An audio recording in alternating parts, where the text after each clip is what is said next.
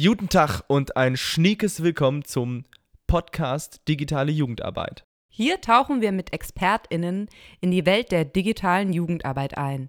Gemeinsam besprechen wir die Chancen und Herausforderungen der digitalen Zukunft und plaudern ein bisschen aus dem Nähkästchen. Wir, das sind übrigens Theresa und Gustav.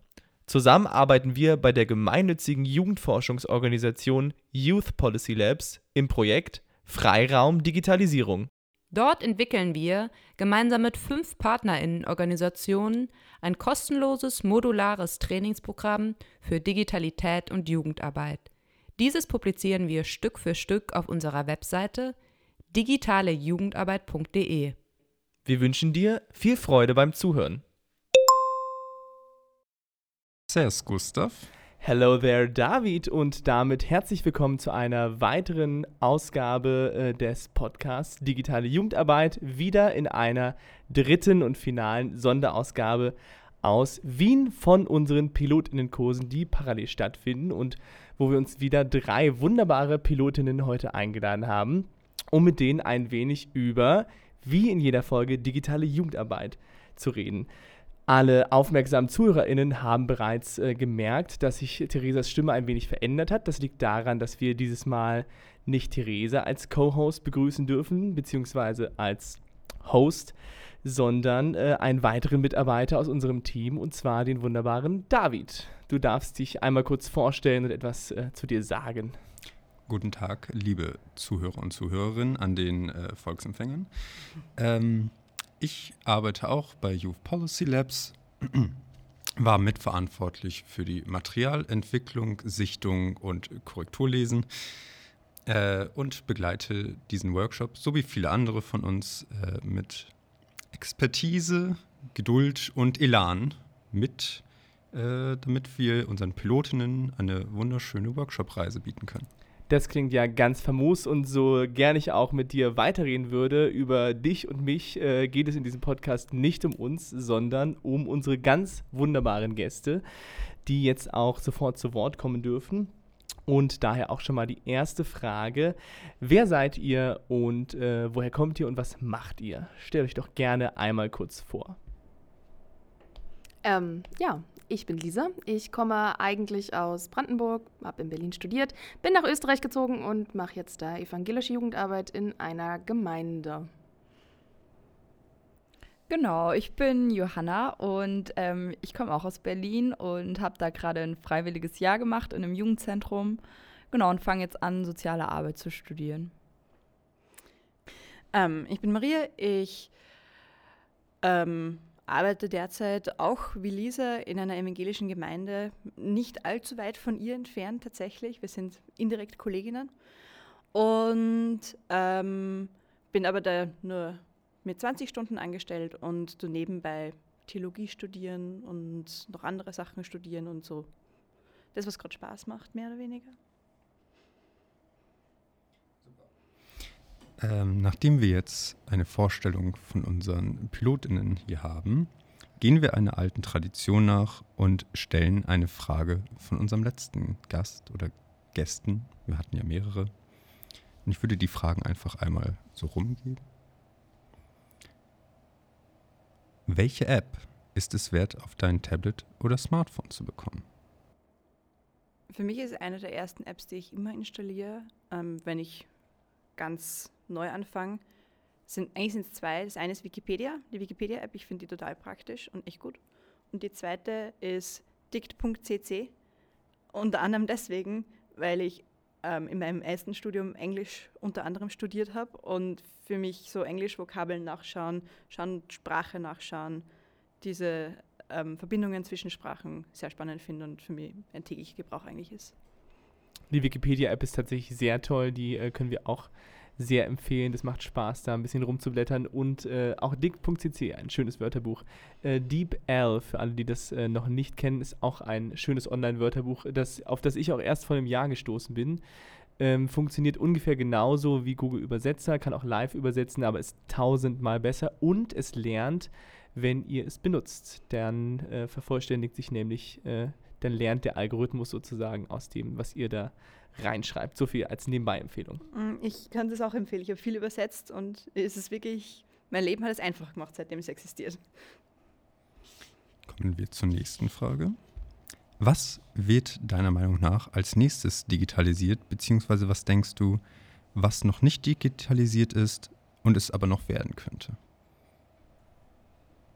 Die Frage ist tatsächlich auch äh, sehr schwierig, beziehungsweise man kann da viel drüber nachdenken. Deswegen, äh, die haben wir auch in der letzten Folge schon gestellt. Es wurde mindestens genauso lange drüber nachgedacht.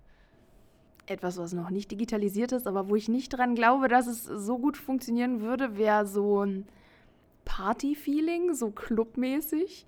Gibt es noch nicht in dem Sinne, finde ich. Also ich meine, klar kann man sich online Videocall zusammensetzen mit Leuten und was trinken. Ist nicht ganz dasselbe. Von daher, sowas gibt es noch nicht, müsste noch digitalisiert werden, kann ich mir aber gerade noch überhaupt nicht vorstellen. Und eine letzte abschließende Frage für dieses Segment. Wo sind deiner Meinung nach die Unterschiede zwischen analog und digital oder gibt es überhaupt noch diese Unterschiede? Also ich persönlich finde, dass diese Unterschiede auf jeden Fall noch klar vorhanden sind, ähm, sich aber in letzter Zeit vielleicht ähm, versucht haben, etwas anzunähern. Also es wird versucht, viel ähm, Analoges auch digital möglich zu machen und dadurch nähert sich das Ganze meiner Meinung auch nach auch ein bisschen an. Ähm, jedoch gibt es einfach super viele Sachen, die einfach ähm, analog einfach ganz anders stattfinden können, dadurch, dass man die Emotionen halt immer genau sieht und exakt ähm, sozusagen äh, genauer genauer Gefühle und Informationen ähm, übermitteln kann, als jetzt digital das jemals irgendwie möglich sein wird oder bis jetzt auf jeden Fall ist. Ja, tatsächlich. Also es gibt immer mehr verschwimmende Grenzen und äh, Grenzen zwischen analog und digital ähm, äh, tun sich ja auch, äh, verschwimmen ja hoffentlich auch in der Jugendarbeit, in der digitalen Jugendarbeit. Ähm, und darüber wollen wir auch noch euch kurz fragen oder euch die Möglichkeit geben, etwas über eure Organisation zu erzählen, in der ihr arbeitet. In welchen Organisationen arbeitet ihr denn? Überraschende Frage, wer hätte es gedacht. Und äh, wie sieht denn digitale Jugendarbeit bei euch aus? Also ich sag, ich fange jetzt einfach mal an. Ähm, ich bin ja derzeit in einem Jugendzentrum. Ähm, was bei uns das Problem war, war eben, dass wir die ganze Zeit geschlossen hatten ähm, und dadurch bei uns sich die ganze, ähm, das sehr viel mehr auf Instagram ähm, verlegt hat. Also wir mehr Content auf Instagram auf Instagram gemacht haben, wo wir zum Beispiel bei uns auch irgendwie dann Aktionswochen online gemacht haben, um Menschen zu erreichen. Ähm, beispielsweise hatten wir da eine vegane Woche, wo sozusagen gemeinsam jeden Tag gekocht wurde ähm, online. Ähm, das war jetzt irgendwie so unsere Art und Weise, digital äh, dann die Menschen zu erreichen, war bei uns halt ganz klar einfach ähm, Instagram, genauso wie über Telegram-Channels ähm, sehr zu empfehlen. Also ich arbeite in einer evangelischen Kirchengemeinde in Gmunden, ähm, liegt in Oberösterreich, hübscher Ort an, am Rande. Und wir haben jetzt vor allem viel gearbeitet über Discord und über Jitsi. Also je nach Altersgruppe hing das meistens ein bisschen ab. Mit den Jüngeren eher über Jitsi dann, mit den Älteren eher über Discord. Und da eben dann, was super funktioniert haben, waren so aktionsmäßig sowas wie Online-Escape Rooms zu machen, so Online-Spiele. Ähm, und was total gut funktioniert hat mit einer zwar relativ kleinen Gruppe, die dafür aber super aktiv geworden ist, ist, ähm, wir haben Minecraft zusammen angefangen zu spielen und haben dann auch eine eigene Kirche gebaut, haben quasi unseren, uns, halt, halt unseren eigenen Server gemacht. Und ähm, einer der Jugendlichen war so begeistert, der entwickelt jetzt gerade eine Schnitzeljagd in Minecraft. Ich unterstütze ihn dabei nur immer mal wieder, wenn er von den Ideen her nicht weiterkommt. Alles Technische macht er selber. Und er zeigt mir dann immer, wie weit er ist. Und äh, ja, dann schauen wir, wie es zusammen weitergeht. Die ist noch nicht ganz fertig, die Schnitzeljagd, aber die machen wir dann eben auch noch. Also da bin ich auch sehr gespannt drauf, wie die wird, weil bisher sieht sie ziemlich cool aus. Das klingt wie cool. Ähm, ich bin eben auch in der evangelischen Pfarrgemeinde. Meine ist in Linz oder Linz innere Stadt. Ähm, ich bin seit Jänner letzten Jahres dort angestellt. Das heißt, ich habe wirklich nur Corona mehr oder weniger in digitaler Form mitbekommen. Und das ist sehr ähnlich wie bei der Lisa gewesen über Discord. Wir haben viel mehr über Zoom gearbeitet auch. Ähm, Und dann ist es darauf angekommen, welche, also wir haben offene Jugendarbeit, wo es wirklich darum geht, dass die Jugendlichen kommen und zum Jugendtreff und machen, was sie wollen. Das war unser Discord-Server, da sind sie gekommen, wir haben, meine nicht, Among Us gespielt oder sowas. Und, ähm, und bei der Zoom haben wir hauptsächlich verwendet für Konfi-Arbeit, also für zu Konfirmierende. Und da haben wir viel Gruppenarbeiten gemacht und solche Sachen. Ähm, aber was mir gerade vor eingefallen ist, ich habe eigentlich am Lehramt studiert, Englisch und Geschichte und war auch ein Jahr in der Schule.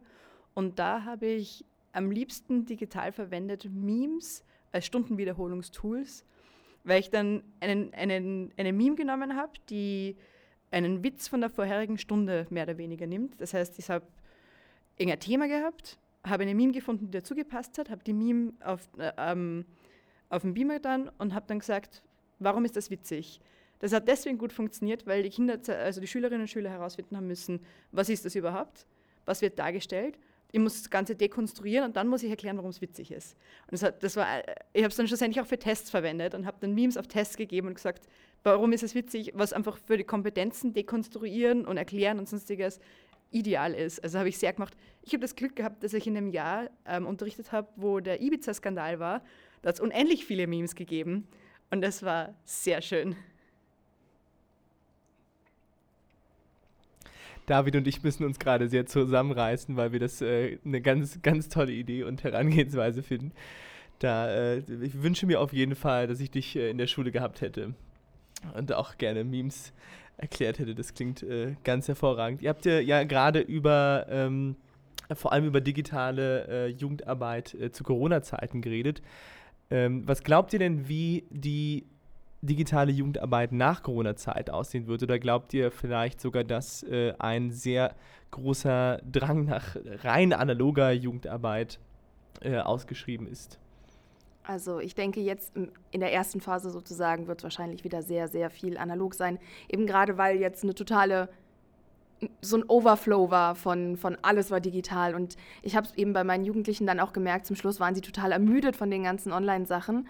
Und ähm, habe jetzt aber eben auch schon wieder Nachrichten bekommen mit, naja, wir haben aktuell so wenig Zeit alle, dadurch, dass alles wieder analog ist, wollen wir nicht wieder mal was online machen. Also das im Sinne von, es, es wird wahrscheinlich auf, auf lange Sicht, auf werde ich wahrscheinlich auf was Hybrides hinauslaufen, weil ich eben eine große Fläche auch habe, die ich abzudecken habe. Was natürlich in dem Fall dann super praktisch ist, weil dann nicht abends um 22 Uhr noch der 14-Jährige nach Hause kommen muss irgendwie, sondern er ist zu Hause und wir sind irgendwie online zusammen. Hat große Vorteile. Ähm, aber dass es eben die Gemeinschaft in real letztendlich ja nicht ersetzt, sondern eher eine Ergänzung sein wird. Heißt, es wird wahrscheinlich so ein Hybrid-Ding dann werden. Aber jetzt in der ersten Phase natürlich erstmal wieder, oh mein Gott, wir können uns in echt treffen. Ich glaube, ähm, das ist auf jeden Fall ein guter Punkt. Und auch, es haben sich halt ganz viele neue Möglichkeiten irgendwie ergeben, an die man davor noch gar nicht so wirklich gedacht hat. Zum Beispiel auch jetzt in der Jugendarbeit, die jetzt nicht nur lokal ist, sondern eben auch äh, national oder auch international. Also wir hatten auch Freiwillige aus anderen Ländern und es war super in den Vorbereitungskursen, ähm, dass man eben, es hat, es war nicht schlimm, wenn die, äh, wenn die Menschen noch nicht vor Ort waren, sondern noch in Mexiko oder Frankreich. Man konnte, äh, also Menschen konnten, es konnten alle zusammen ähm, sich schon davor treffen und äh, für so welche ähm, äh, Aktionen ist es einfach super praktisch und ich glaube, dass man da auf jeden Fall weiterhin ansetzen kann. Hm.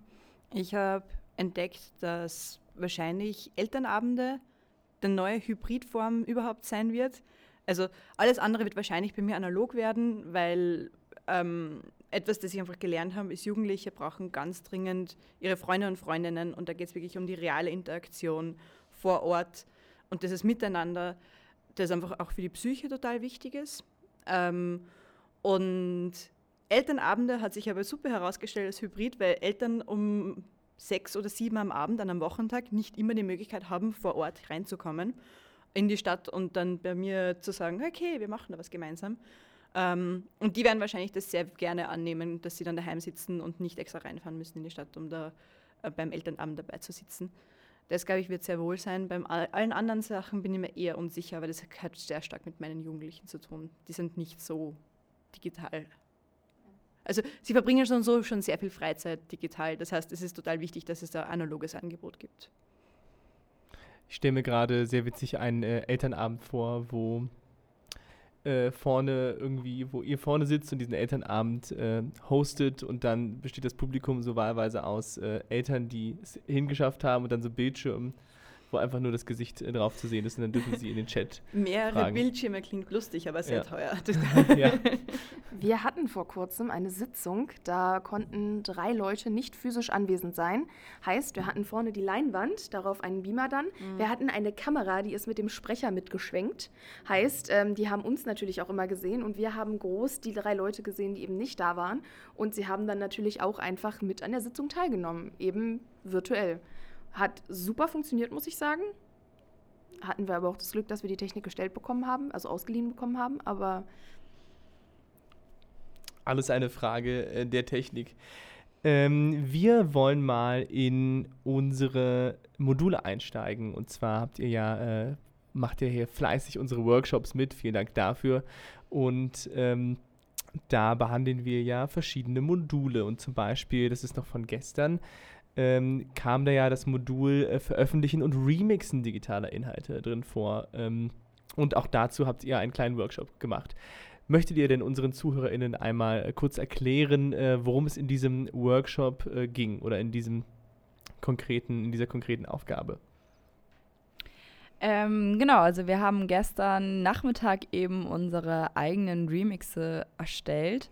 Ähm, wir waren geteilt. Ein Teil hat sich in einem Remix-Museum ähm, Remixe angeschaut und ähm, sich darüber informiert, was ein Remix so alles sein kann. Ähm, und der andere Teil der Gruppe dürfte selber ähm, kreativ werden. Und ähm, genau, wir haben dadurch eben dazu eben verschiedene Tools benutzt und Apps ausprobiert ähm, und kreativ geschrieben, ähm, Bilder eingesetzt, bearbeitet. Ähm, und somit hat ähm, jeder und jede ihren, seinen eigenen ähm, Remix erstellt, was sehr viel Spaß gemacht hat.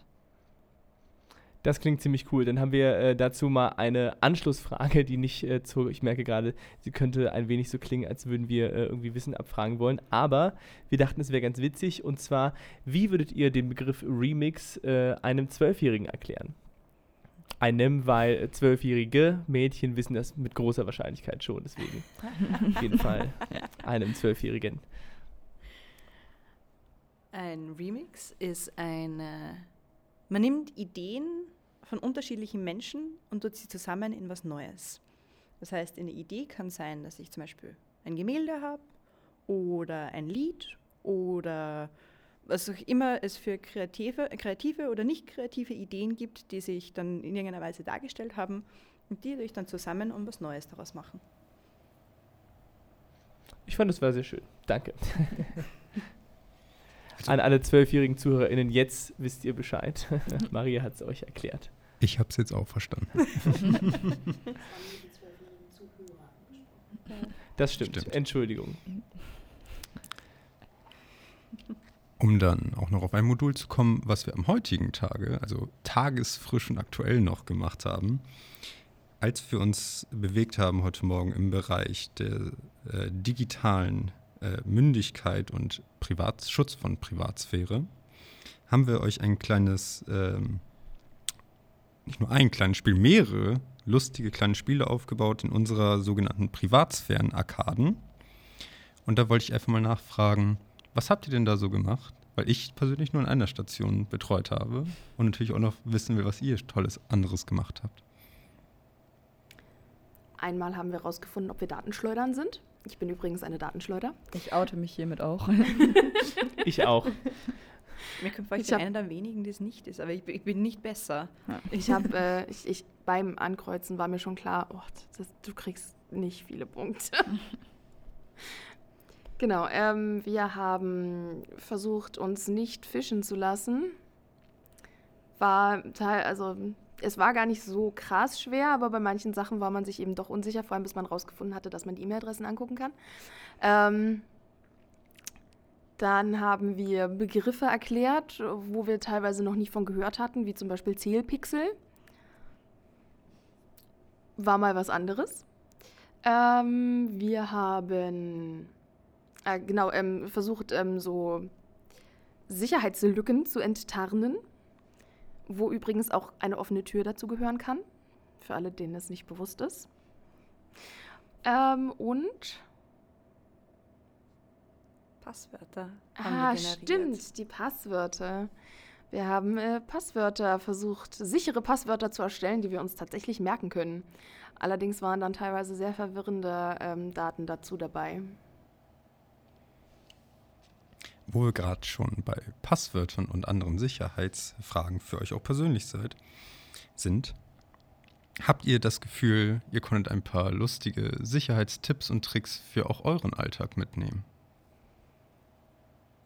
Ich finde die Phishing, also die Phishing-Aufgabe oder dies- dieses, dieses Tool, da durchzugehen und das zu lernen, war wirklich sehr gut. Ich habe vieles davon schon gewusst, aber einiges, äh, das ich noch nicht geachtet habe oder beachtet habe, ähm, da habe ich eines gelernt, muss ich sagen. Also mir geht es vor allem so, ich, vieles, was eigentlich unterbewusst präsent war, eigentlich schon, dass das nochmal irgendwie ins Bewusstsein gerückt wurde. Also das war vor allem der größte Lerneffekt, glaube ich, bei mir. Ja, ich glaube, so mir ist auch bewusst geworden, man sollte vielleicht, ähm, ein Mensch sollte auf jeden Fall generell mehr darauf achten, sein Zeug nicht überall liegen zu lassen, ähm, so offen, ähm, wo ich mich auch selber oft, viel zu oft ertappe. Wo wir gerade das Lustige abgehakt haben, habt ihr auch das Gefühl, ihr habt irgendwas Skurriles kennengelernt? Jetzt heute Vormittag?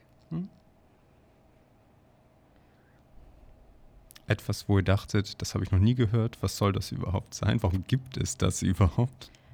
Ähm, was mich ein bisschen irritiert hat, war eben, als ich rausgefunden habe, dass ich eine Datenschleuder bin. Ähm, diese eine Webseite, die man, glaube ich, um keine Datenschleuder zu sein, äh, jeden Tag lesen sollte, ähm, habe ich noch nie in meinem Leben von gehört. Ähm, weiß ich nicht, ob es essentiell ist. Ähm, fand ich auf jeden Fall äh, ganz äh, interessant.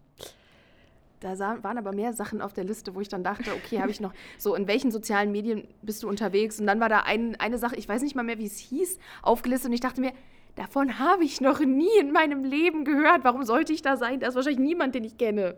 So, also es ist skurril im Sinne von, klar, es ist sicher, aber was habe ich dann für einen Mehrwert davon, wenn, wenn ich dann da nichts tun kann irgendwo? So Mazidon oder sowas jetzt Ma geheißen? Ma Matze- Matadon? Ma- Mazadon? Matisidon? Äh, Alter, keine Ahnung.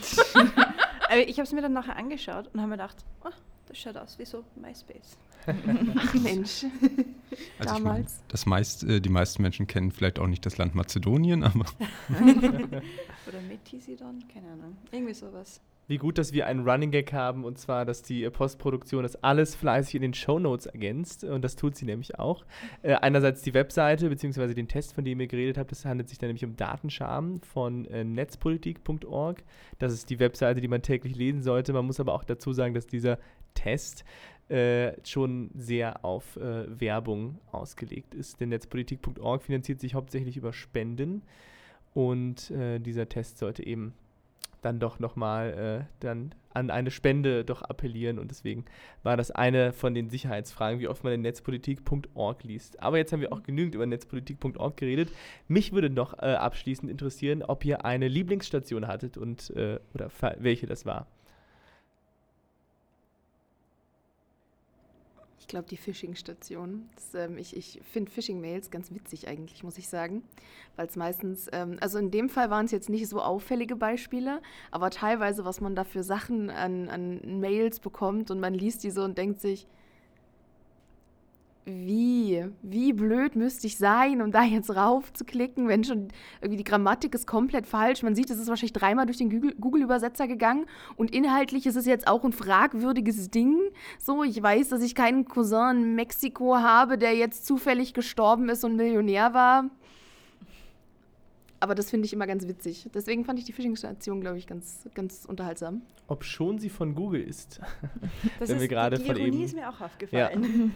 Muss leider sagen, Google hat da äh, sehr gute Materialien, die man in solchen Workshops verwenden kann. QR-Code scannen und dann eben so ein Quiz machen, aber ja. Ja, ich, ich, diese Spam-E-Mails erinnern mich immer. Es kennt ihr James Veach?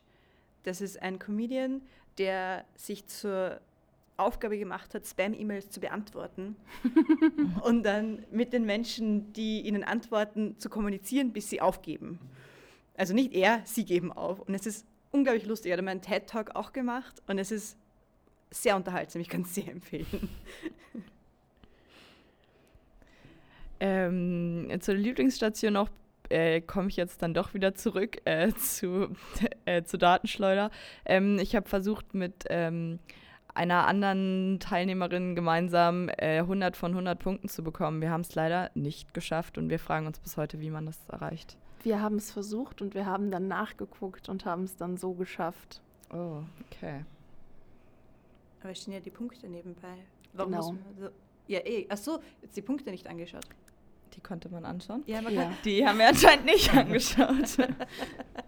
es gibt eine Auswertung, da kann man nachschauen, warum man was, wie viele Punkte bekommen hat. Okay, muss ich das nochmal noch mal rekapitulieren hier.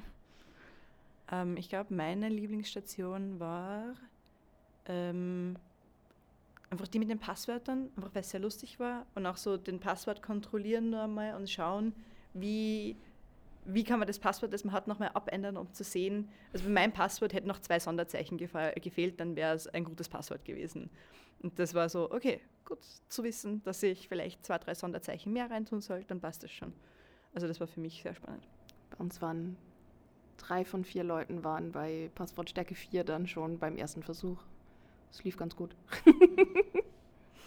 Wie sicher ist mein Passwort.de heißt übrigens die Webseite, auf der ihr überprüfen könnt, ähm, welches, wie stark euer Passwort ist und wie lange ein Computer bräuchte, um es zu knacken. Lohnt sich auch da vorbeizuschauen. Äh, diese, St diese Stationarbeit habe hauptsächlich ich mit entwickelt, sonst bin ich nicht so wissensstark, was, Ich die Inhalte, mich schon. was die Inhalte angeht. Du doch auch, David. Ja, aber das müssen wir niemandem verraten. Richtig. Sonst bin ich nicht so wissensstark, was das angeht. Aber wir kommen auch schon so langsam zum Ende. Und äh, am Ende gibt es bei Podcast Digitale Jugendarbeit eine kleine Tradition. Und zwar ein äh, digitales Getränk, äh, was hier jeder Gast von uns noch bekommt. Und zwar der digitale Espresso. Damit möchten wir uns mit diesem perfekten Espresso-Shot noch einmal die Digitalisierung schmackhaft machen. Und äh, dazu haben wir eine kleine Fragenreihe vorbereitet, beziehungsweise möchten gerne von euch wissen, was denn eurer Meinung nach das Beste am Internet ist und ob ihr vielleicht sogar einen digitalen Geheimtipp für unsere ZuhörerInnen habt. Das Beste am Internet, finde ich, sind die vielen Möglichkeiten, die man hat, auch online gemeinsam was zu machen. Also sich mit anderen zu vernetzen, kurz zu schließen, online was zu spielen, online unterwegs zu sein. Also diese ganzen Möglichkeiten. Ein Tipp von mir, was ich ziemlich cool finde und gerne mache, auch äh, privat und auf Arbeit, ähm, Geotastic. Sehr schönes Spiel, sehr unterhaltsam. Man wird irgendwo auf der Weltkarte gedroppt und muss rausfinden, wo man jetzt ist, indem man rumläuft. Das ist wirklich unterhaltsam, kann ich empfehlen. Mit Street View, oder? Ja, genau, man wird auf Street View Ja. irgendwo gedroppt und dann läufst du da rum. Ja, ein paar Freunde von mir spielen das auch. Das ist ja, sehr witzig, die haben da auch viel Spaß dran.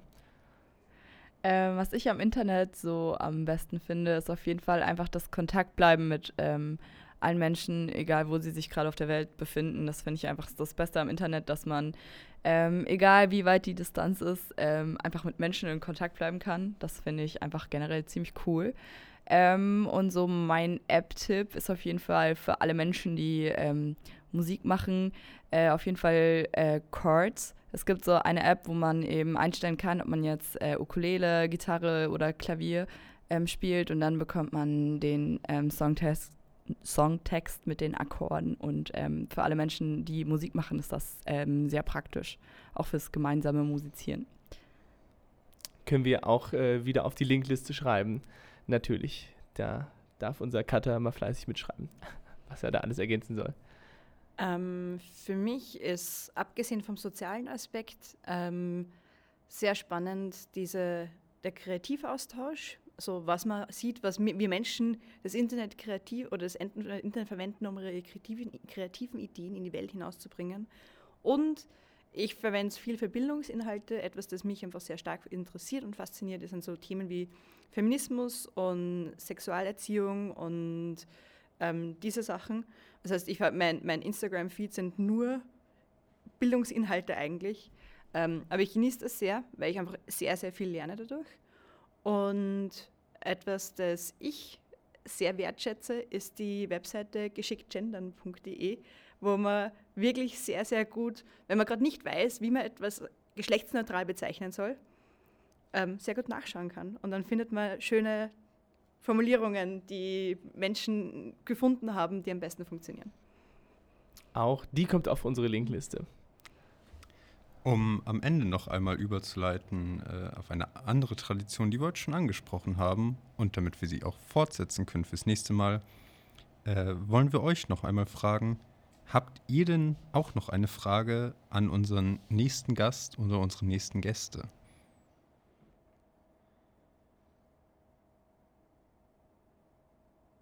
Wenn du eine App wärst, welche App wärst du?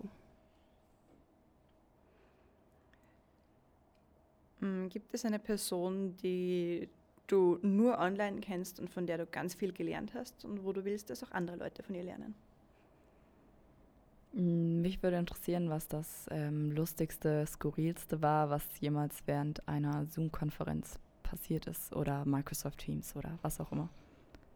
Sehr schön. Das gefällt uns. Dann haben wir gleich drei Fragen für die nächste Folge. Da können wir schon mal ordentlich lange drüber reden. Und das war's auch schon mit unserem Podcast Digitale Jugendarbeit in der Sonderausgabe aus Wien. Wir hatten nur großartige Gäste hier, denen wir äh, zu großem Dank verpflichtet sind, dass sie sich äh, in ihrer Pause oder auch ihren Abend die Zeit genommen haben, um mit uns über digitale Jugendarbeit zu reden und die hier auch ganz wunderbar durch unsere ganzen vollgeladenen und komplex aufgeblasenen Aufgaben äh, hier, dass, diese, dass die die absolvieren. Wenn man vergisst, wie man den Satz angefangen hat und ihn möglichst ausschmücken wollte, dann klingt es ungefähr so wie gerade eben. Egal. Äh, ich bedanke mich bei euch allen. Ich bedanke mich auch bei den ZuhörerInnen fürs äh, Zuhören und hoffe, dass wir uns äh, in der nächsten Folge wieder hören. Und von daher sagen wir Danke fürs Zuhören und bis zum nächsten Mal. Ciao. Tschüss. Bye. Bis denn.